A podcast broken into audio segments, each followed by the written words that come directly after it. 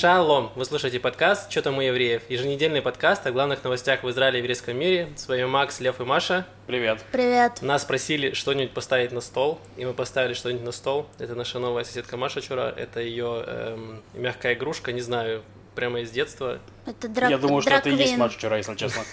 Драквин домовенка Кузя. Драквин домовенка Кузя. Нормально. Неплохо, да. Э, Интерпретация советских мультиков. Давайте перейдем к пятиминутке рефлексии. Лев, что тебе было интересного за неделю? Nичего вообще. Я ничего не сделал с собой. Спасибо, Лев, Никак не самый- изменил свою внешность. Вот, ладно. Не, ну для слушателей под подкаста я просто постригся. У меня теперь э, более красивая прическа, чем была. Короче, но на самом деле из интересного на этой неделе у нас же с комиками нету сейчас открытых микрофонов вообще. Так, И как бы нужно как-то развиваться. И мы решили попробовать сделать стримы. То есть типа, мы ну, делаем там стрим часа на полтора, где мы с комиками там пытаемся шутить на определенные темы. Вот. И вот мы вот пытались сделать. Счастливчики полтора могли видеть это на нашем YouTube-канале в прямой трансляции до того, как я отключил эту ссылку для всех. Вот. В таком духе. Ну, на самом деле получилось интересно. Будем, будем продолжать это дело, но как же сложно шутить, друзья. Как же сложно шутить в онлайне, когда ты просто типа говоришь. когда эти полтора человека смотрят прямо тебе в глаза. Да, неважно, сколько экран. человек смотрит, тебе просто нужно пошутить и прямо вот сейчас, вот на эту тему. И ты, ну, это очень сложно. Это прям. как расскажи анекдот сразу. Ну, то есть, да, это, это как будто вот ты приходишь, о, ты стендапер, пошути. А ты такой, а, э, э, что-то, пэ». вот, в таком духе. Вот, так вот Лучше мы бы прошел. стримили видеоигры. Э, было нет, проще. ну, да, но нет. Это правда. Я хотел рассказать, что мы вчера решили посмотреть, Маша показала, что вышел сериал по книге «О дивный новый мир». Мне очень понравилась книга Хаксли. Я прочитал ее, наверное, лет 10 назад. Она оказала на меня огромное влияние. Я прям проникся очень. И Маша сказала, что вышел сериал. Мы видели этот сериал, что он уже есть в сети. Есть 9 серий. И мы решили посмотреть первую. Я говорю, Маша, давай посмотрим первую серию, вдруг интересно. Я включаю, нажимаю на первую серию, я включаю, и там начинается сразу какое-то мясо. То есть начинается там уже какие-то восстания, убийства, нам показывают 8 персонажей, все подсюжеты, то есть там развивается. Я думал, что может, ну, сразу они пришли с места в карьер, то есть а дальше потом будет тремя днями ранее, что-нибудь в таком духе. Маша говорит, что ты мне включил последнюю серию? Я говорю, нет, Маша, ты ничего не понимаешь, это сценарный ход. Сначала тебя, тебя это же первая серия, она должна тебя как бы завлечь, заманить, так сказать, чтобы ты дальше смотрел это все. Я думаю, они специально показывают самое мясо, чтобы ты заинтригован и потом разбирался, как так получается. В итоге серия шла 50 минут, мы посмотрели 48, и в конце я сказал, да, это была не первая серия. И оказалось, что мы посмотрели последнюю серию, и мы узнали, чем закончился сериал. Вот. Да, причем так уже был один сериал, когда та же ситуация была. Макс нажал на первую, и мы посмотрели последнюю. Это был да, Игра колл-центр. Колл-центр, Нет, да, это был российский российский сериал. колл-центр. Но мы посмотрели 3 минуты хотя бы, там не было спойлеров никаких. Да, но мы там быстро смогли переубедить, что это точно не первая серия. А здесь, я думаю, а мне это было похоже, как будто вот снимают, когда хотят очень получить деньги, запичить на проект. И снимают, вот чтобы показать, реально заинтриговать, чтобы все сразу Да. там, это как будто, как будто у них нет еще финансирования, и они хотят э, по максимуму. Еще так, ну, э, называлось там пилот, по-моему, так как было Ну, написано. серия, да, первая называлась «Пилот». И я подумал, что вроде бы, ну, как пилот, ну, вроде нормальный. Ну, как бы интересный ход. Думал, сначала все показать. Тем более, я книгу читал, я плюс-минус понимал, что происходит. Хотя они переделали почти все. То есть там какие-то искусственный интеллект появился, еще чего-то. То есть они книгу пере- пере- переделали. Не взяли эту вселенную, какие-то свои штуки понавставляли. Вот. Но последняя серия не очень. Вот, я вам могу сказать. Так что, возможно, для этого нужно посмотреть предыдущие 8, чтобы это имело смысл. Вот. Но я не уверен, что я буду смотреть сериал, что-то он мне не зашел. Да, я вообще ничего не понимала, что происходит. Они еще постоянно, вот, а в книге было то, а это, а я ну, не читала книгу, вот, и все, вот так, и, в общем, ладно. Мы с Чарой как два зануды, типа, а книги не так, а в книге было лучше, а что-то они тут понапридумывали, такого не было, ганьба, Да. вот. И вот так мы смотрели, пытались Маше объяснить, что происходит. В итоге, да. Но это было очень экономно время, мы сэкономили кучу времени, на самом деле. Просто 8 часов своего времени. Посмотрели сразу последнюю серию. Ну, такое, я думаю, может, будем смотреть дальше, но будем дальше восьмую посмотрим, потом седьмую, и так дальше, и придем к Интересный какому-то... сценарный ход. Кстати, неплохо, да. Вот, а, значит, что касается моей недели, она была достаточно напряженная, сложная, вот, но я отправилась вчера на зоотерапию, кенгуру, вот, и впервые вообще гладили, кормили кенгуру, они очень прикольные, иногда э, пугающие, потому что у них вот эти, ну, вблизи они, взрослые кенгуру, они выглядят опасно, прям у них накачанные, вот эта вся передняя часть, они вот так вот ходят, и, ну, ждешь, правда, что если что, они тебе, конечно, накинут. Хук с правой. Да, ну, а маленькие, в общем, очень милые, и они очень круто прыгают, и, в общем, это отличный способ отвлечься от э, стрессов взрослой жизни, э, так что просто было мило. И потом поплавать в море еще и класс. Кайф. А где это находилось? Что это за ферма? Это на севере, но, но я помню, что она смешно называлась, но я не... я Там не- только кенгуру или там есть страус еще какие-нибудь? Называлась Гангуру. Израильтяне всегда очень э, находчивые в плане брендинга и названий таких мест. И там, в принципе, там есть еще, там попугаи были, то есть там загончик был такой. Там были когда-то еще коалы, видимо, но сейчас их там нет э, почему-то. Э, вот. И просто милое место э, на север, но я честно не скажу точно Ну, название ну, вот места. по названию люди смогут найти. Гангуру Гангуру, можно да. найти. Еще в плане рефлексии. В прошлый раз э, зрительница в вопросах э, очень точно угадала, откуда у Маши сережки. И вопрос к вам. Откуда у Маши сережки теперь? Это новые загадки от Льва для всех. Да, удивительно, что там, правда, вот Ксения, которая из Москвы, вот, я очень удивилась, что можно так рассмотреть, но правда, и причем они были куплены тоже на блошином рынке, но у нас, получается, с Ксенией комплект, то есть, видимо, есть еще брошка этим сережкам. Да, но про это еще прочитаем потом. Да. Вот, просто сейчас я отметил Машину сережки. Все. Рефлексия закончена. Давайте перейдем к новостям. Сегодня про коронавирус будет совсем чуть-чуть, в отличие от прошлого выпуска, но новостей много. Мы постараемся очень быстро все пройти, чтобы осталось времени на другие рубрики. Значит, э, у нас мы перешли рубеж 2000 зараженных каждый день, и Юлия Эдельштейн, наш министр здравоохранения, сказал, будет 2000, закрою всех по домам к чертовой матери. Вот. В итоге у нас больше 2000, Юлия Эдельштейн закрыл ничего. По ну, большому погоди, счету. может, что закроет. Ну, то есть... Ну, у них же- было заседание в четверг, в пятницу у них было, или в четверг было заседание. И они все, что они решили закрыть, это сделать обычный шаббат. То есть они закрыли торговые центры, они закрыли общественные места частично. То есть, ну, рестораны будут работать по этому фиолетовому стандарту, то есть 20 внутри, 30 снаружи. Мгм. И все остальное будет также работать. В синагогах можно до, до 20 человек. И, ну, в общем, никаких сильных закрытий не было. И все вот эти вот ограничения они сделали до, до воскресенья, значит. То есть вот на шаббат, по большому счету, будет обычный израильский шаббат. То есть никакого локдауна, ничего такого не, не будет происходить. Мгм.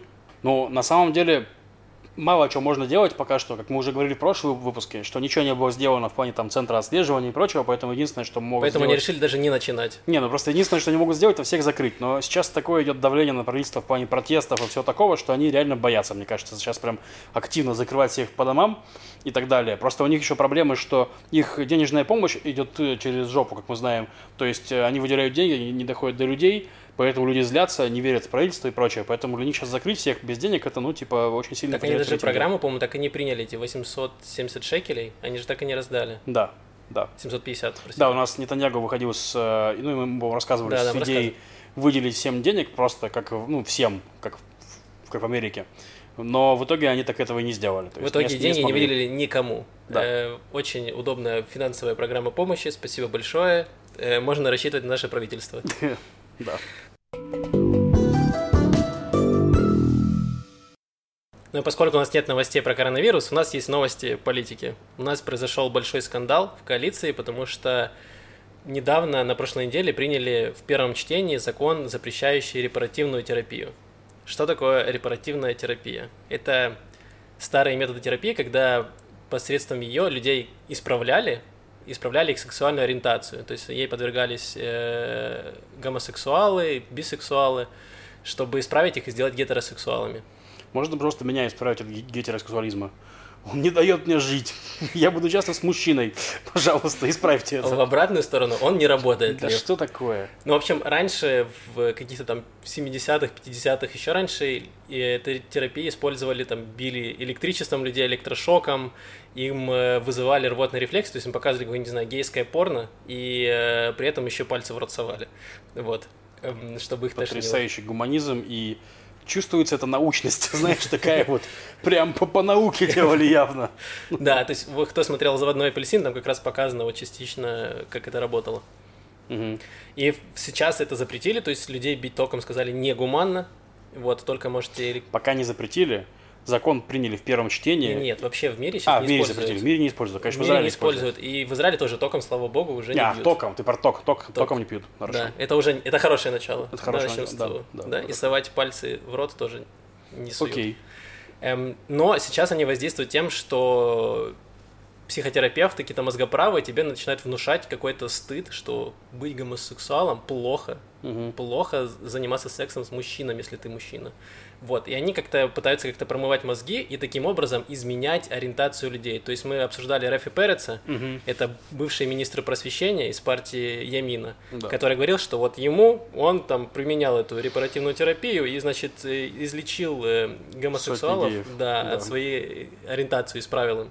На самом деле, то есть как бы сам фундамент заложен в том, что эти поклонники этой терапии, они считают, что гомосексуалы — это э, психическое какое-то расстройство, которое можно исправить. Мгм. То есть фактически сейчас научные все исследования сводятся к тому, что это врожденная вещь, то есть ты не можешь ее исправить. Это нормально, это, не, ну- и это нельзя исправить, это не нужно исправлять. Мгм. То есть нормальная ситуация. И, Ну, типа это нужно принять просто. и да, с этим нужно принять и жить. Это, это как будто если ты рыжий или у тебя розовые волосы. Ну, розовые волосы можно исправить. Если ты рыжий, то ты уже рыжий. Ну, как бы. У тебя веснушки, и ничего с этим не, не сделать. Он ненавидит рыжих, мне кажется. Эм, у них нет души. Ты же понимаешь, а душа самая Ну важная. да, и- ну да, и, естественно, этот закон вызвал лютое бурление говн в, Кнессете, потому что... При том, что, извините, Да. немножко перебью, этот закон, он от оппозиции, от партии Мерец вышел. Да. То есть они провели этот закон, за него проголосовали Кахоль Лаван, который находится в коалиции, Коалиции. за него проголосовала часть арабского списка, э, за него проголосовал э, Авода и э, несколько, два депутата от Ликуда. Ну, собственно говоря, в Ликуде, у Ликуда есть министр открытый гей Амира Хана.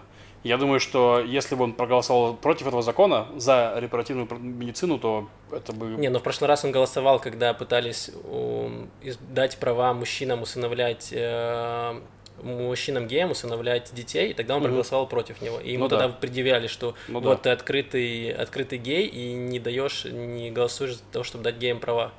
Вот. И в этот раз он проголосовал все-таки против, за этот закон, чтобы запретить репаративную медицину, штрафовать людей, которые ее делают. И это вызвало, собственно, бурление у ультраортодоксальных наших депутатов, Ну да. которые сказали, что это предательство, это нарушение, и они снимают с себя какие обязанности, то есть нарушение эм, коллективных соглашений, коалиционных. И они прям сгорели все, и я не мог понять, то есть почему. Ну, вроде это же уже доказано, что это антинаучно, что это не имеет никакого... э, Ха, доказано и религиозные люди. Ну да, кстати. И я потом еще почитал немножечко про репаративную э, терапию, и там написано, что многие сейчас ее поддерживают, потому что они пытаются таким образом эм, противостоять против ЛГБТ э, не просвещения, как, назов- как в России закон, ЛГБТ пропаганда. Вот. Потому что это такое мягкое, то есть, с одной стороны, ты не можешь сказать, что я ненавижу геев, потому что в обществе это неприемлемо. Да, я просто считаю, что их нужно лечить. Да, Да. и вот это они считают более приемлемым, поэтому они поддерживают, э, собственно, эту терапию. И, и э, религиозные наши партии, а поскольку якобы Бог сказал, что геи это плохо, вот, то они, собственно, против, выступают против геев, и таким образом они высказывают свое, свою фи э, всему этому. И уже пытают, говорят, что могут вообще выйти из правительства и развалить его. Ну, они сказали, что они будут голосовать... Они сказали так, что они принимают на себя обязательство только голосовать за закон о бюджете. А все остальное будут делать как хотят, скажем так.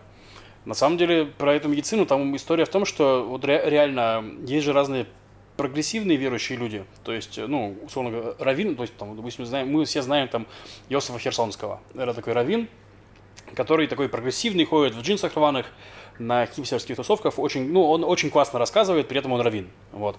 Есть другие тоже люди, ну и на самом деле, конечно, когда спрашиваешь обычно их про, ну, про как раз гомосексуализм, э, вот прям их сильно корежит, потому что у них реально в книге написано, что вот э, это все, все сильно греховно. И то есть я когда последний раз разговаривал с своим знакомым, не с раввином, просто мой знакомый, достаточно прогрессивный чувак, верующий ортодоксальный еврей, вот. И он говорит, ну, я думаю так, нужно преодолевать себя. Вот такая у него позиция. Что значит преодолевать? Кто должен преодолевать? Гей себя? должен преодолевать свою тягу к мужчинам и жить с женой какой-нибудь. Вот. Вот у него такое мнение. Кайф. Да. Соответственно, ну во- вот, и поэтому для них это вопрос несколько важный, потому что у них, ну, они реально это дело применяют, к сожалению. Причем они же, когда протестуют, говорят, слушайте, ну, геи, наши религиозные геи, сами хотят излечиться. И вот мы их лечим такой штукой. То есть, типа, ну, они, по сути, противоречат вот этой теории принятия.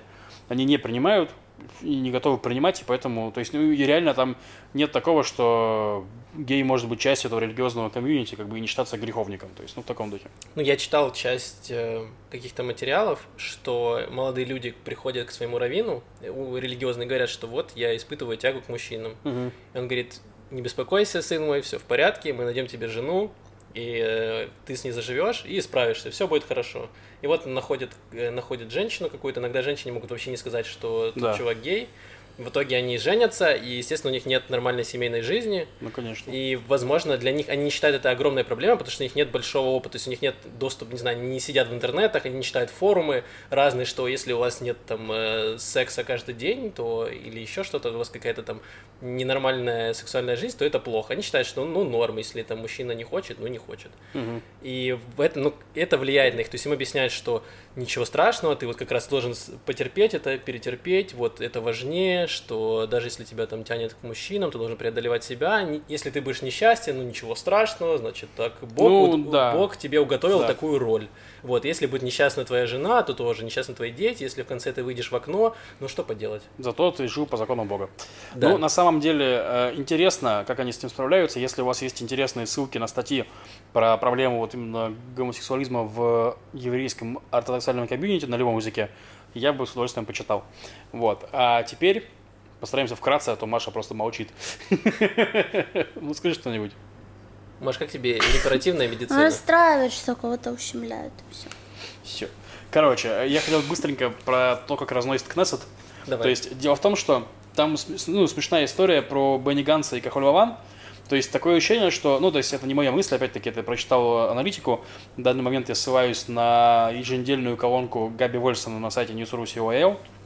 Ну, он пишет, что такое ощущение, что Ганс э, почувствовал, что он не станет премьером, и решил зарабатывать очки, очки, очки у своих избирателей. То есть поэтому они поддержали закон от оппозиции. То есть обычно в израильском Кнессете оппозиция вообще не может ничего провести, никакой закон. То есть, типа, ну, мол, что бы они там не, предложили, будет что-нибудь очень хорошее. Коалиция все равно это похерит, и э, ма- максимум она может сама потом что-нибудь подобное предложить, со, со своей инициативой выйти, и уже этот закон принять. То есть, скажем так, они не дают оппозиции никаких политических очков. То есть, потому что мэрия сейчас такие, типа, вот смотрите, мы обещали, мы сделали, мы даже провели, вот такие мы крутые. То есть, конечно, естественно, их оппонентов-то не устраивает. Можно, извини, и Да. дополнить, что закон провели только в первом чтении, то есть Да, его еще будет проходить комиссии, и Конечно. ультраортодоксы сказали, что не завалят закон в комиссиях и не дадут ему пройти. Вот, так что Ну, пока оптимизм там немножко посмо- поумерить. Не, я, я не говорю, что я говорю, что да, типа. Я к тому, что интересно, что Бенни Ганс реально думал весной, что ему дадут поправить. То есть, по-моему, все аналитики, все политики говорили, что чувак. То есть там, напомню вкратце, Бенни Ганс шел на выборы с лозунгом «Я не, не прогнусь под, под Нетаньягу». То есть мы не сядем в правительство с Нетаньягу. В итоге Бенни Ганс отделил свою партию Кахоль Лаван из э, 16, по-моему, человек, да, или сколько там, Или 17, или 17, или 16, и пошел в правительство с Нетаньягу. То есть он свое главное, главное, единственное, главное и единственное э, обещание таким образом не выполнил. Вот. И они с Нетаньягу договорились, что Нетаньягу премьер первые два года, а Ганс вторые два года. Вот. Ну и все говорили, Ганс, ты дебил. Ну, то есть, ты не будешь премьером. Ни в каком кейсе Нетаньягу не даст тебе быть премьером. Он раньше все потащит на выборы. И сразу после этого Димарша Ганса, конечно, рейтинги были просто... То есть, ты смотришь и плакать хочется. То есть, там за Ликуд готово было, было проголосовать 41 человек. То есть, за Кахулеван там 9. То есть, ну, вот на- на- настолько все ухудшилось у них. Притом нужно еще сказать, что он объединился с Биби, Ганс, он объяснил это тем, что коронавирус, и мы должны объединиться для того, чтобы спасти Израиль. Вот они объединились, и где, ну, Где как, Израиль, как вы да. решаете проблемы коронавируса? Никак, они ничего не Ну делают. да, да. То есть, ну, в таком духе. Вот он сейчас спохватился и начал там действовать там для, для избирателей. То есть, ну, в таком духе. Ну, как бы, если так, то Ганс очень тупой. То есть, ну, я за него голосовал, потому что я думал, что он единственный свой лозунг выполнит. То есть, он не будет садиться с Нетаньягу. Но он в итоге сел с Нетаньягу. И то есть, то, что он делает сейчас, ну, это, конечно, очень тупо. Он Вот. как мужик из анекдота, который «а я и не спал». Мне Ну, кажется, вот он сейчас такой говорит, мужчина, вы обосрались, а я и не спал. Да, да. Вот как-то так. Вот такое вот происходит в политике Израиля. Еще, как бы, собственно говоря, на, на правительство да- давят люди. То есть э, мы рассказывали про большую-большую демонстрацию в Тель-Авиве, на которую всем, в принципе, плевать, потому что в Тель-Авиве демонстрации переходят в рейв, люди все равно ходят довольные, то есть ничего не, не- не происходит. А вот в Иерусалиме все гораздо жестче, потому что в Иерусалиме народ победнее, для них это все сильно болезненно, то есть Тель-Авив все-таки более сытый город, чем, чем э, Иерусалим. Ну, в Тель-Авиве люди просто чилят, они такие Ну да, да, да, то есть у них есть, э, короче, все, что чилить. Море, в конце концов. Маша сходила на море, уже довольная. Вы, вы, вы видели Машу на неделе, она, я к ней пришел, она меня ножом пырнула. Ладно. Короче, вот. Бля, вот бы в Иерусалим кенгуру, и вообще они бы зажили бы новой жизнью. Да, нужно десант кенгуру в Иерусалим. Короче, в Иерусалиме, когда протесты, там прям жестко люди прорываются к э, этой самой резиденции Нетаньягу, не расходятся, и полиция реально их задерживает. То есть в Тель-Авиве никого там толком задержали, там двух человек отпустили в таком духе. Вот. И в Иерусалиме там э, вот были протесты, они чуть ли не каждый день там происходят сейчас, то есть, ну, потому что реально у людей нет денег, и реально правительство ничего не делает. То есть идут протесты, идут под лозунгом, типа, вы оторвались от реальности. То есть такой, и это правда, потому что у нас правительство, если вы помните, мы в конце мая вышли из э, этой самой, вышли из карантина, и чем занималось правительство весь июнь? Аннексией. То есть у нас про всех утюгов говорили про аннексию. 1 июля должно было состояться, не состоялось, про аннексию все замолчали, а коронавирус никуда не делся. Вот и все. То есть, как бы, вот.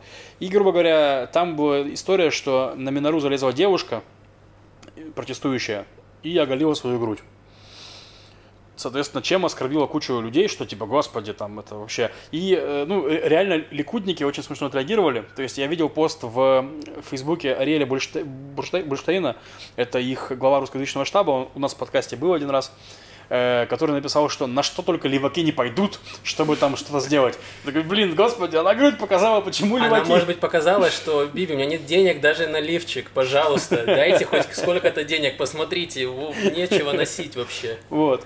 Да, и Яир Нетаньягу тоже, это сын премьер-министра, который постоянно попадает в скандалы, тоже сказал, что он оскорблен тем, что он залез на Минору, на символ страны и так далее. Лично я думаю, что у нее просто левая грудь чуть больше, чем правая. Они это заметили и оскорбились. Вот, вот что я думаю об этом. Ну, а если честно, это смешная новость, потому что Ер Нетаньягу, э, он участник кучи скандалов. В частности, у них был даже скандал, который назывался «Стрипгейт» где они со своим другом, тоже там, представителем золотой молодежи, сыном бизнесмена, ехали, значит, на тусовку, говорили, где бы нам снять телочек, там, давайте снимем телочек, и их разговоры записал водитель, по-моему. То есть там разговор капец, то есть типа в стиле Ейр говорит своему другу, давай ты за меня заплатишь сегодня, потому что мой батя помог твоему бате в Кнессете, провел ему там закон на 20 миллиардов, а ты мне 400 шекелей зажал. То есть там вот, вот такие вот разговоры. То есть они ехали там по стрип-клубам тель ныне закрытым. Вот. И, то есть этот человек такой, а меня грудь оскорбляет. вот это очень смешно. Вот. Ну и кроме того, естественно, любое действие выражает противодействие, и поэтому в следующий вечер там уже было прям много девушек, которые везде показывали свою грудь. Так что... Ну, ну да, они говорили, что если это привлекает столько внимания, то, пожалуйста, то, пожалуйста, мы покажем, да. Пожалуйста, внимание к нашим протестам, к нашим требованиям. Вот. вот. Интересно. Грудь работает.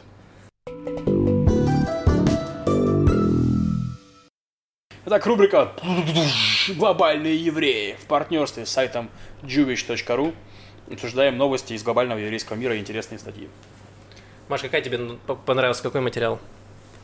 Мне понравился материал про инженера Эммануила Генделя, который, значит, кто был в Москве или кто сам москвич, наверняка бывал на улице Тверской, к примеру. Так вот, эту улицу э, расширяли искусственно, то есть переносили дома на э, большие такие, э, как сказать, расстояния. И все, всем этим э, заведовал тогда Эммануил Гендель, которого допустили к, э, к сначала, ну, присоединили к метрострою, э, чтобы проложить, прокладывать пути метро, но для этого, так как там много исторических зданий, это было очень опасно. И, соответственно, им пришла в голову, ну, это не новая мысль, то есть, например, mm-hmm. в Америке естественно, тоже, как в статье было написано, забавно, что это уже практиковали достаточно давно, и они были впереди планеты всей, и что вот забавно э, в статье, что в какой-то момент они прям делали уже, ну, двигали дома, лишь бы, чтобы показать, что мы круче, чем США. Что мы тоже можем двигать дома. Да, и ну, это достаточно вообще интересная сама э, фишка, как по мне, переносить дома, например, не говорить жителям об этом. И ты приходишь домой и такой не можешь найти свой подъезд, или ты спишь, а тебя двигают. В общем, похоже немного сейчас на мою жизнь. Э, тебя постоянно двигают куда-то, что-то. Вот, но э, в этой статье, э, да, рассказывается про этого человека, который совершил прям, ну, много этих передвижений, зданий всякого рода, там, включая электростанции какие-то очень крупные, и то, что они там даже создали в какой-то момент трест по специальной, по передвижке зданий, и, есть, там... Двигаем дома Incorporated. Ну да, типа того. И э, достаточно интересная личность. Ну, прикольно. Я знаю, что в Иерусалиме у нас есть улица Мамилла, это такая пешеходная улица прикольная, с артами всякими разными. И там, короче, есть два дома, которые, ну, они, они выделяются, потому что там у них на каждом кирпичике дома написано, типа, номер. Угу. И я узнал, выяснилось, что эти дома тоже, их по кирпичику разобрали, а потом по кирпичику собрали обратно. То есть просто типа... Зачем? Что перенести тоже. А. Они делали реновацию улицы и хотели сохранить два старых исторических дома. Но у них не было генделя этого, чтобы он там их передвинул там куда-нибудь, сдвинул, отодвинул, копипейст. Вот, они просто их э, пронумеровали кирпичи, разобрали э, дома, и потом, когда улицу, сделали ремонт улицы, собрали дома обратно по кирпичам. Но мне кажется, что Иерусалим не вскопнешь особо. Ну, то есть, если там вскопнуть, я думаю, что будет э, проблемочка. Ну да, там древние мумии вы... вылезут. А там же надо, там нужно как бы рельсы проложить, и получается какие-то вот эти балки все, потом как-то... Ну, это целое там, ну, не знаю, меня это, честно, поражает. Я еще думаю, когда вот я была тоже на Тверской, ну, боже, какой широченный проспект. Угу. Я, ну, как будто, правда, может, что-то там раздвигали, потому что, ну, не думаю, что они такие умные, сразу вот так пошире сделала, Чтоб чтобы тут проезжали. и танкам было удобно, потом автомобилям было удобно, всем, что было удобно. Вот вряд ли бы они такие, да, умные сразу. Справедливо, справедливо. А мне кажется, поселенцы у нас решили эту проблему. Они просто живут в караванах, эти гипсокартонные дома, которые специально на платформе едут, эти краны их поднимают, ставят вот так вот, потом поднимают, забирают. Тем более поселенцы, когда лезут на незаконные территории, которым не выдали разрешение, они ставят там свой этот караван, типа, вот я занял, это как на пляже, ты такой свою подстилку такой ближе к морю да, там залегаешь. И каждый ночь такой Да, и они, самое интересное, когда они ставят дома, им сразу приходит из армии письмо, типа, забирайте свой дом, иначе мы его снесем. И они так ночью опять приезжают на машину, забирают дом я и возят его обратно. из ЖЭКа приходят. Да, то есть, ну иногда, но иногда им это письмо не приходит, они там остаются. Вот, то есть это так работает. Если кто-то заметил, то они забирают свой дом обратно. Если не заметил, оп, у нас еще немножечко территории отвоевали. Не, что далеко ходить? Вот у нас дом. Они вообще не трогали фундамент. Они достраивают и, и перестраивают все вокруг. Не знаю, здесь будет э, высотка, небоскреб в 100 этажей, допустим, то они э, не убирали вообще фундамент. То есть они начали все вокруг достраивать, выстраивать, уже основываясь на старом фундаменте. Да, это странное как здание. Инновация, они, мне кажется. Они снесли два этажа, а потом начали достраивать обратно их. Э, пока вопрос. Ну, может, они хотят другие этажи Старые были плохие, новые лучше было. Вот именно последние два этажа. Отвратительные были этажи. Обращайтесь ко льву для... Оценки этажей. Да. Если нужно оценить ваш этаж, пишите мне, я скажу, нормальный этаж или отвратительный этаж. Так и есть. Это мой второй я. А мне понравилась статья, которая называется «Синагоги под прикрытием». Ее написал э, Михаил Блоков, и там огромный просто фундаментальный материал какой-то про то, что, что можно выкупить старые синагоги, которые mm-hmm. продаются. То есть там, например, было написано про синагогу в маленьком белорусском городке, которую можно купить по стоимости однокомнатной квартиры. Мы посчитали, что 2000 долларов она стоила. Вот, то есть, может, куп... она продается на аукционах, ты можешь просто прийти и купить себе синагогу и жить там. Так, а, там кому евреи, она принадлежит? Евреи прилагаются, которые там молятся или нет? Так в том-то и дело, что там нет евреев. То есть э, это таких мест очень много и в Беларуси, и в Прибалтике, в других, стран, в других странах, где раньше жило много евреев, но во время Второй мировой, во время Холокоста многих евреев э, поймали, некоторые вынуждены были уехать, и эти поселочки, эти штетлы или маленькие города, они опустили, то есть там нет уже евреев, поэтому никто в синагоги не ходит, и они просто стоят заброшенные. Mm-hmm. То есть, с одной стороны, эм, ну, как бы ты не можешь снести синагогу, вот. И часто их переоборудовали под спортивные залы, под какие-то склады.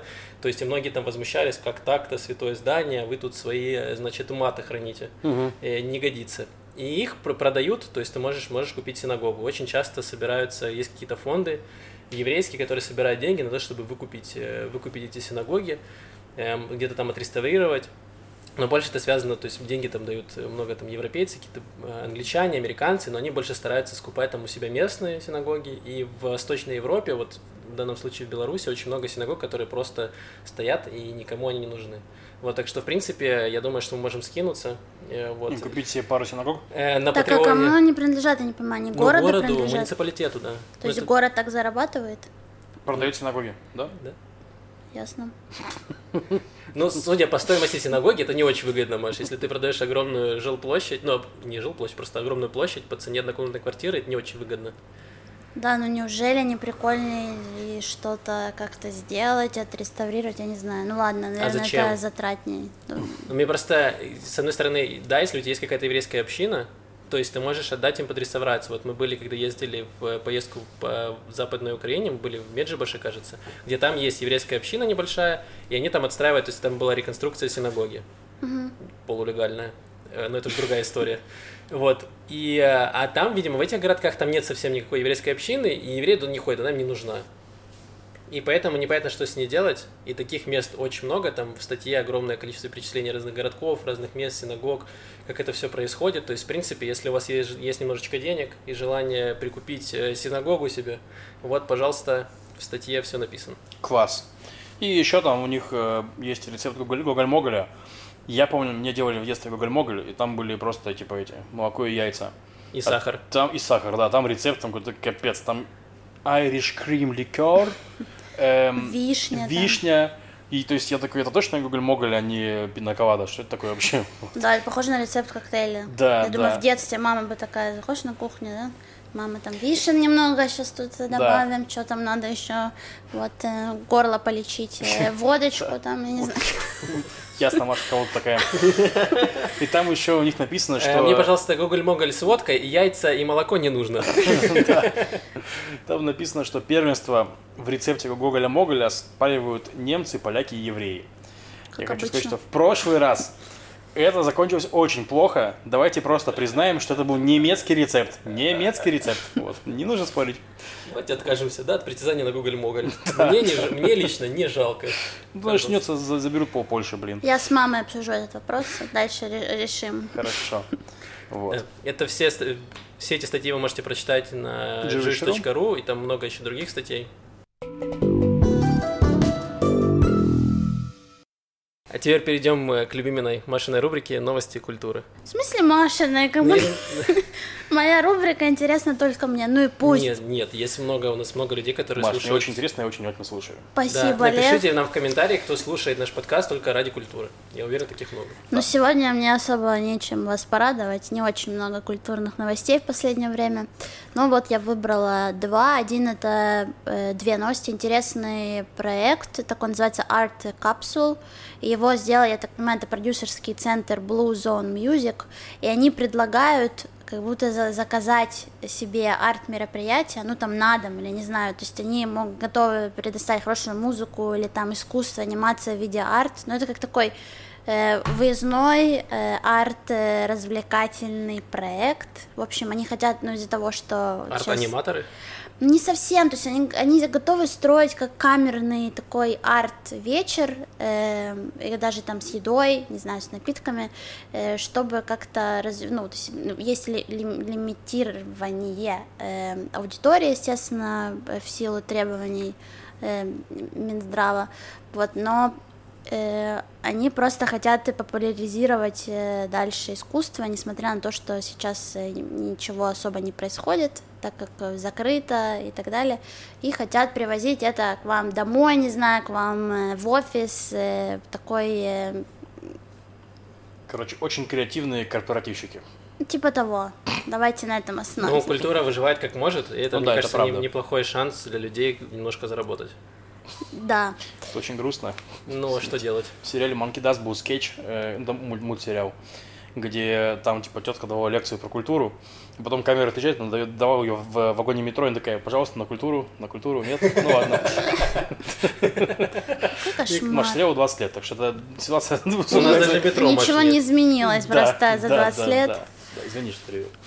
Еще будет э, показ фильма онлайн Мистер Гага тоже, мне кажется, я упоминала. В принципе, про стиль Гага, которым очень известны, известен Израиль, израильские танцоры.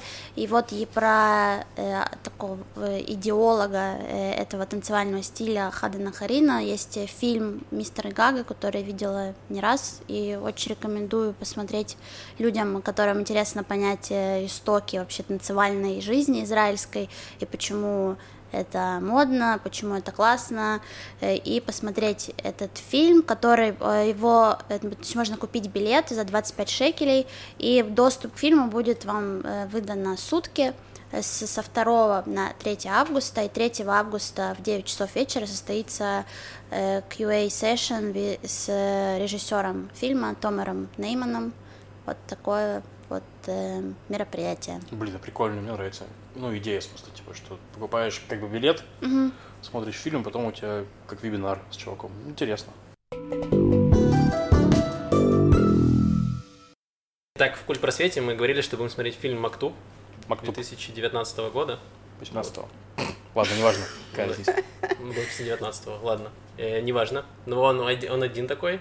Э, Мактуб — это понятие такое на арабском языке, которое называется предначертанное, то есть то, что Аллах тебе приготовил, вот это и есть. Я впервые услышала это слово в сериале «Клон». Все предопределено, Если мир веретено. Да, вот как раз из этого все сходится. Да. В общем, в чем сюжет фильма? Двое... Это, э, кстати, фильм очень похож на какие-то израильские 90-е, я бы так назвал. Э. Два главных героя, которые крышуют местные рестораны, собирают с них, значит, какую-то дань. Э, они попадают в теракт, Э, выживают в этом теракте и решают, что это какой-то знак свыше, и изменить свою жизнь. Они достают э, записки из стены плача и выполняют желания, которые люди пишут в этих записках. Вот, собственно, это такое... Ну, на завязка, да. Завязка фильма. Мне напомнило это «Догму».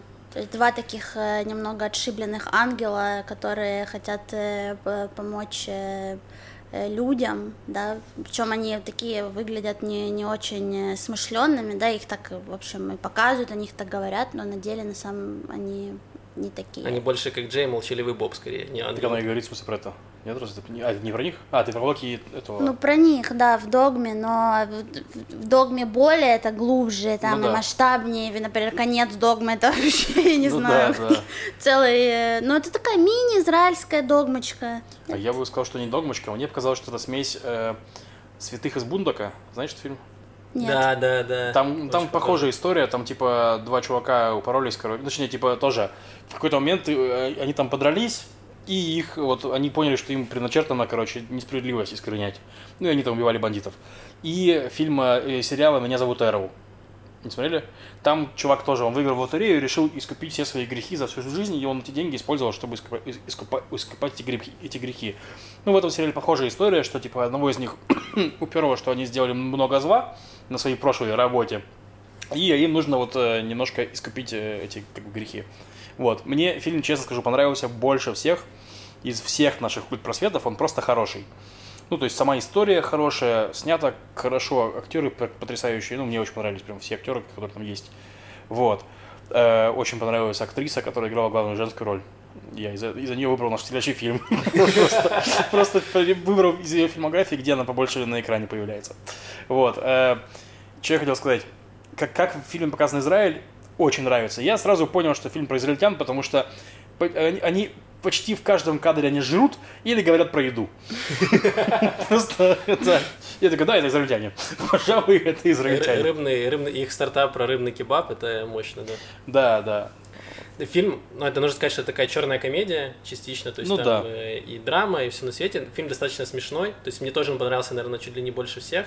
Фильм очень, очень классный, несмотря на то, что он достаточно дешевый, то есть видно, что он снят э, дешево, но он не теряет при этом качество, то есть все, они все показали хорошо, они показали экшен достаточно бедно, но нормально. То есть нет такого, что ты смотришь на какую-то, не знаю, эм, томатную пасту разбросанную. Да. То есть там все показано, видно, что снимали, у них был маленький бюджет, но они сняли все хорошо, все было потрачено куда нужно. Вложились больше всего, мне кажется, в бармицу для Бориса Ельцина. Да. Э, где, где мальчик Борис, э, вот одному, которому они помогали по записке, они, он выезжал на след, то есть и там, ну, вот один из этих э, ангелов говорит, что, ну, неужели я при его бар, бармице бармитсве забуду про его корни, и дальше следующий кадр, где этот мальчик выезжает на осле, и там эти какие-то балалайки. турецкая музыка, да, играет. Да, Да, да, да, там очень, это, этот момент очень смешной, потому что они помогают, э, да, там, женщине организовать бармиц- ба- бармицву, и это такая типичная русская репатриантка с одним ребенком, который, Дуняша. который играет на скрипочке, да,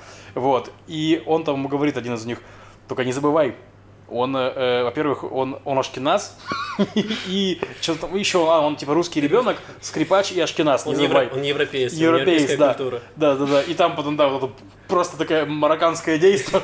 Блин. Самое Ну, штука, которую, кстати, израильтяне скорее поймут, чем э, ну, внешне, потому что... То есть они хорошо, да, они постебали, и главное, Степ там был, они показали Чечню кусок, что там э, часть при- показали чеченскую женщину, которая сидит э, в каких-то развалинах с козой на руках и рассказывает там про своего сына, который уехал, уехал в Израиль там на заработки. Это было очень смешно, мне странно, что Кадыров еще не попросил извиниться за, Ну это, да, за то, как они да. показали Чечню. Но они выстебали хорошо там стереотипы разные. Мне было смешно, честно. Я не, я не оскорбился, если бы они пытались. Многие, некоторые могут, наверное, немножко расстроиться, как показали русских, русскоязычных. Почему? Ну, Я не показали знаю. нормально, мне кажется. Ну, как бы ре- реально показали, в смысле, как, как их израильтяне видят. Вот такие чуваки, которые такие, ну, там это, он же музыкант, скрипач, какого черта это Борис происходит? сразу они Такие. его, они его между собой называют Ельциным. Вот. Ну, это забавно. Ну да, да, да, это смешно, да. Ну, типа, шутка. Да. Вот, короче, очень рекомендую, прям просто посмотрите фильм. Он не то чтобы для того, чтобы понять Израиль, просто хороший фильм. Вот и все. Хороший, да, смешной фильм, и там показаны еще есть и мораль какая-то про отношения между Ну да. отцами и детьми. Не, ну конечно, И без морали. немножко, да, Тема все, все, все на месте. да, мне понравился фильм. Спасибо, Маша Маша. просто мно- многословная, да, и это. Маша рубит по фактам. Фильм понравился. Новости, культуры, все есть. Ладно. Да, какой из фильм? Скажи, как называется следующий А, фильм. фильм, который наз- мы будем смотреть следующим, э, будет называться And Then She Arrived. Вот. И тогда она пришла. Какой год? сейчас скажу. Открывается ИМДБ. 2017 год. О, свежий фильм. Да, свежий фильм. Посмотрим. Там играет вот как раз эта актриса, которую зовут э, Хен Амсалем. По-моему, так. Да, Хен, Хен, Хен Амсалем. Отлично. Вот, очень она мне понравилась, просто она очень красивая, хорошо играет. Поэтому смотрите фильм э, And Then She Arrived. Да, она, про- я Максу подтверждаю. Дуняша больше понравилось. Нет, мне понравилось э, вот как раз Хен, тоже очень красиво, и Дуняша была Нет, тоже Дуняш тоже красивая. красивая. Да, все, все героини Все были- красивые. Да, Все, все красивые. все красивые, все Теперь вы молодцы. понимаете, на что нас обращают внимание наши эксперты. Да, да. Главное, фильм хороший, потому что там аж две красивых женщины. Давайте в рубрику у нас ответы на вопросы, которые присылайте нам в обратную форму. Ссылка есть э, в описании под видео и под э, И подкастом подкасты везде абсолютно есть ссылка, да. Э, Два интересных вопроса.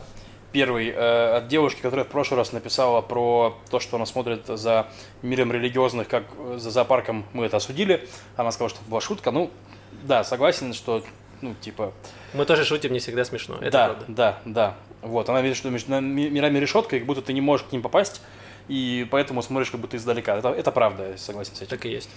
И эта же девушка, которая писала про Машины сережки, сказала, что не знакома с Машей, но купила такую же брошку в Тбилиси. Жаль, мы незнакомы, могли бы меняться или гулять Брошками. вместе, чтобы быть ком- в ком- комплекте. Комплект женщин. Сережки. Как стать резидентом Мойшихауса в Израиле? Сколько максимум времени живет резидент? О, Живет вообще в жизни или в проекте? Я думаю, что Мойшихаус... Я, чувствую, я недолго проживу после проекта. Но всего резидент живет три, три года в до проекте. трех лет, то есть До можно раньше лет. выйти. Да, если вам не понравилось. Э, А как стать резидентом? Ну вот сейчас набирают, открывают дом в Хайфе, есть русскоязычный. Как раз если вы хотите стать резидентом в Хайфе, пожалуйста, свяжитесь или с нами, или на сайте Хауса, есть контакты. Просто напишите, сейчас как раз ищут э, резидентов, поэтому очень просто. Да, ну в идеале вам бы объединиться в некую группу людей. То есть, например, Которые хотя бы могут жить вместе, да? Да, но это лучше всего. Там трое хотя бы человек, которые хотят открыть Ну не хотя бы House. трое, всего трое. Да, и, ну, может быть, и больше, на самом деле.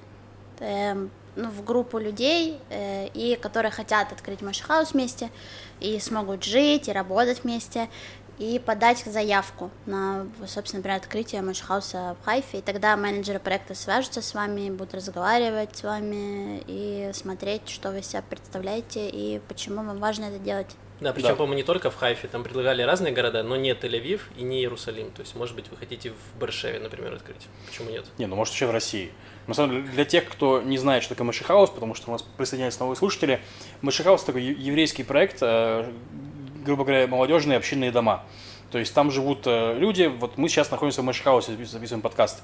Резидентами являются Макс, Марина и Маша, ну сейчас уже смена, не- ну неважно. То есть которые обязуются в месяц делать некоторое количество мероприятий, за это им фонд э, компенсирует часть аренды э, жилья, там половину или около того. Ну и плюс еще какие-то есть там маленькие сти- стипендии, деньги на расходы и прочее. То есть Они вот дают деньги, на которые можно организовать мероприятие, то есть на которые мы покупаем туалетную бумагу вам в туалет. Да. То есть, по сути, нет такого, что ребята работают и получают деньги за это. Они живут в этой квартире, делают здесь мероприятия. Ну и вот им за это есть, есть компенсация некоторых расходов. Вот. Все так. Да. И очень интересный вопрос, на который можем потратить какое-то время. Э, Как вы относитесь к сохранению концлагерей в Европе? Вопрос абсолютно безэмоциональный. Вопрос про моральную сторону и про финансовую. Ну, про финансовые я ничего не знаю, если честно. Кто за это платит, э, за их содержание и прочее. Я лично считаю, что это очень хорошо, что их сохраняют, потому что это память. Я скажу честно, я не ездил в концлагеря, но я знаю, что достаточно просто поехать посмотреть на концлагеря из Израиля, потому что они регулярно делают туры.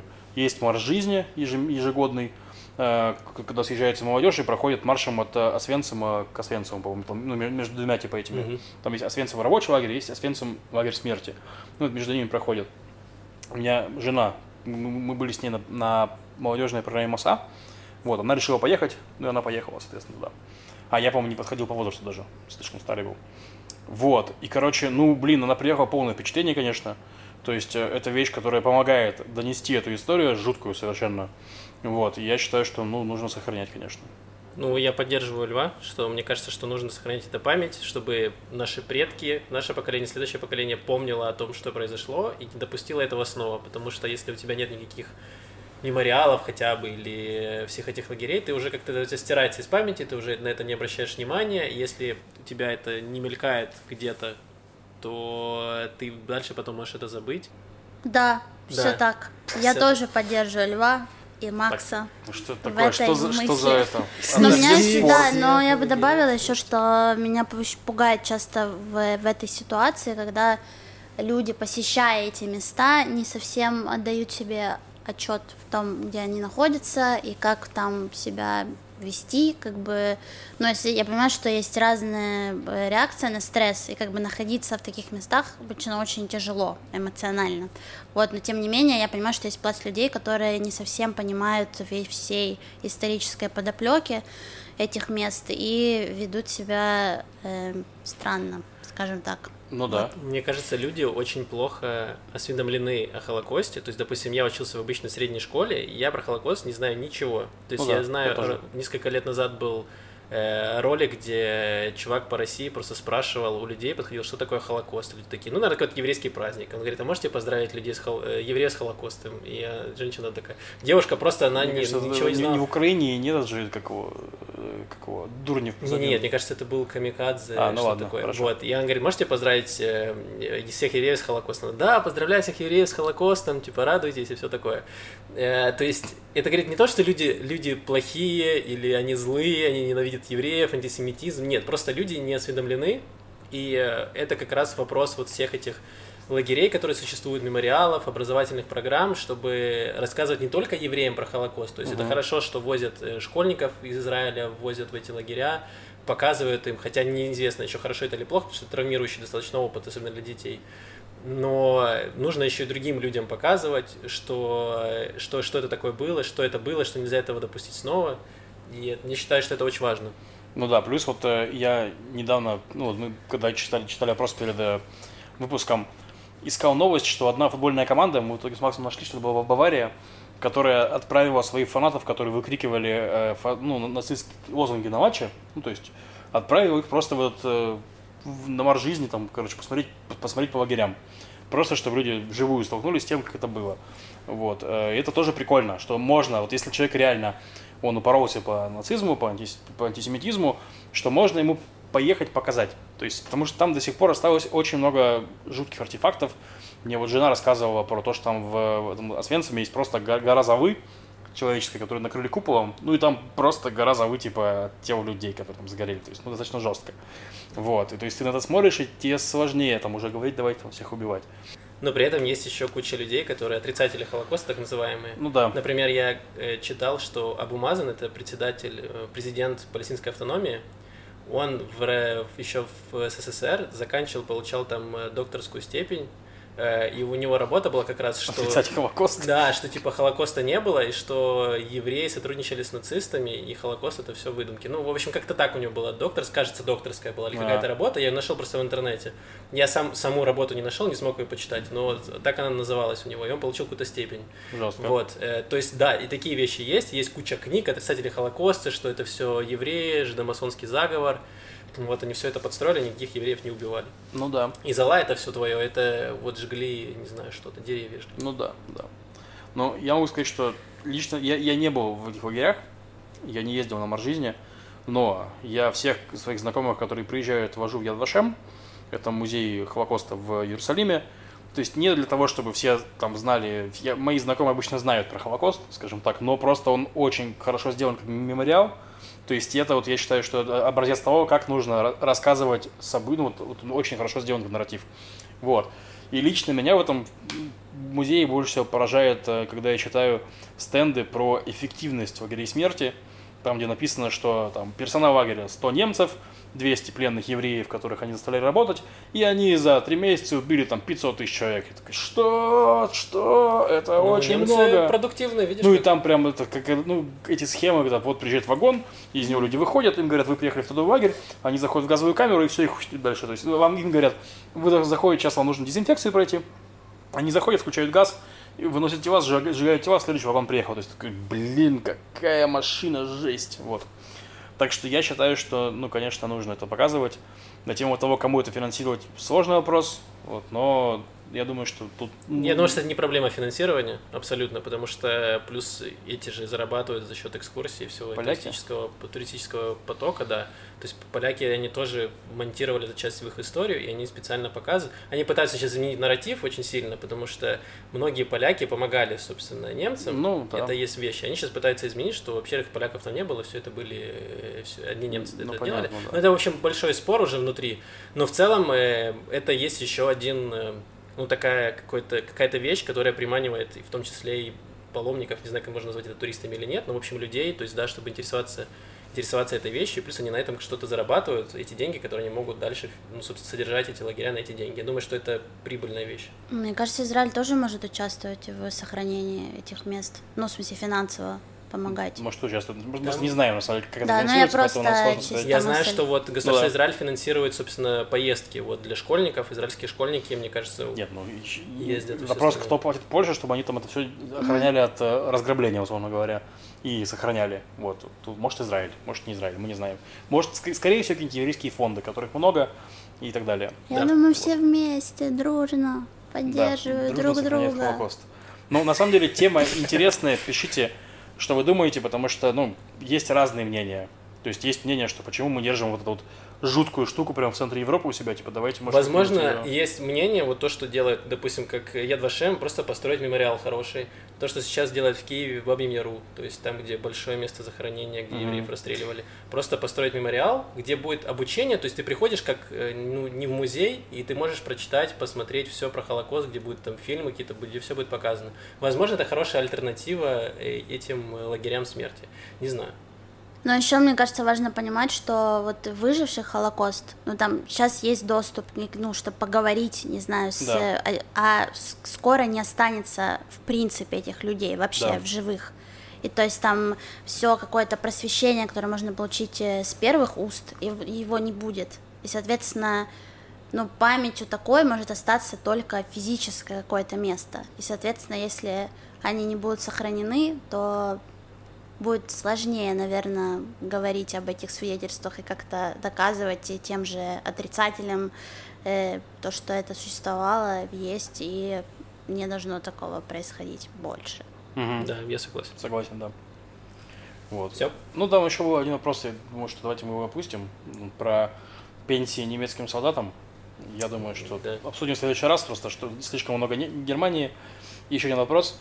Привет, Спасибо за рассказ про телеграсс. Очень интересно. А где израильтяне берут что-то помимо травки? Лев недавно написал рассказ про ЛСД, где взял. Я писал про кислоту. Это была аскорбиновая кислота. Давайте так. Это первое. Второе. Эм, берут примерно там же. То есть та, та, такой же Телеграсс, там это все есть. По сути, э, создатели сети Телеграсс, Амоса, его судят как раз не за то, что люди травку покупали, а за то, что там были вещи посерьезнее, и они продавали, в частности, могли купить дети. То есть он говорил, что, конечно, у нас есть фильтр от детей, но нет, нету. Ну, то есть там э, система достаточно анонимная, ты можешь быть кем угодно, и тебе просто привезут, что, что, что заказал. Вот. Так что так, так, так же абсолютно работает. Вот. Спасибо огромное всем э, нашим патронам, кто поддерживает нас на Патреоне. Благодаря вам вы выходим. Э, скоро нам приедут еще более крутые микрофоны. Возможно, мы их тоже сможем использовать здесь. И, ну, как скоро? К сентябрю, скорее всего, приедут с текущим уровнем логистики в мире из-за коронавируса. Микрофоны, скорее всего, приедут к сентябрю. Вот. Но огромное спасибо, что поддерживаете. Если э, что, то на Патреоне, кроме постов, которые там за деньги, доп. контента, есть также контент, который всем доступен. Так что можете просто на него подписаться. Вот. Давайте поговорим про израильскую музыку. Давай. Я наткнулся на группу, которая называется Ревали Африка, то есть четверть четверть к Африке. Угу. Да, она, по-английски они еще часто называются Quarterly Africa, э, Quarter to Africa. И эм, это такой э, этно-фанк-джаз, я бы так назвал. Сами музыканты, два идейных вдохновителя, они имеют э, корни как раз марокканские, то есть это восточные евреи, то есть они не, не совсем африканцы, то есть они не, не, не выглядят как эфиопы, вот, но они имеют как раз вот э, африканские корни, и это по музыке прослеживается, то есть у них частично музыка восточная и частично африканская, то есть там африканские барабаны используются, и все это в стиле такого фанка, то есть танцевальная музыка, бодрая, веселая, они группа очень фестивальная, то есть они ездят по всем, по всем фестивалям в мире, они выступают также на Зигите, например, это очень огромный фестиваль мировой, и самое забавное, что они очень популярны в Иране. Ну, как, может быть, не очень популярны, но достаточно популярны в Иране, потому что они получают там письма от иранцев, которые говорят, классная музыка, типа, чуваки, очень круто. То есть даже вот до Ирана израильская музыка доходит, и некоторые люди, людям она нравится, что было удивительно. И вот совсем недавно, месяц, месяц или два месяца назад, у них вышел последний альбом, который называется «Фалафель поп». То есть такое чисто израильское название.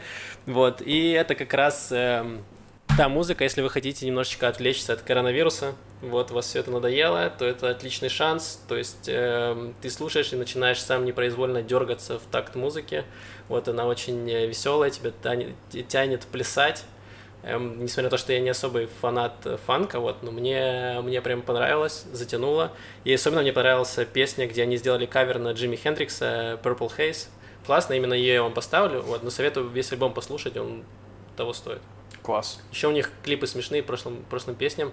У них клевые клипы на ютубе, там со сценариями, все в порядке, то есть достаточно забавные, можете посмотреть. Вот. До встречи через неделю. Э, да, спасибо всем, кто выслушал. Сегодня мы постарались покороче, и получилось покороче. Э, спасибо всем, кто нас слушает, спасибо всем нашим патронам, всем нашим подписчикам. Рассказывайте, рассказывайте другим, вот, что вы, что вы слушаете наш подкаст, и он ничего. Да, Спасибо. Да, все, всем пока. Всем был пока. Макс, Лев, Маша. Спасибо. Услышимся через неделю.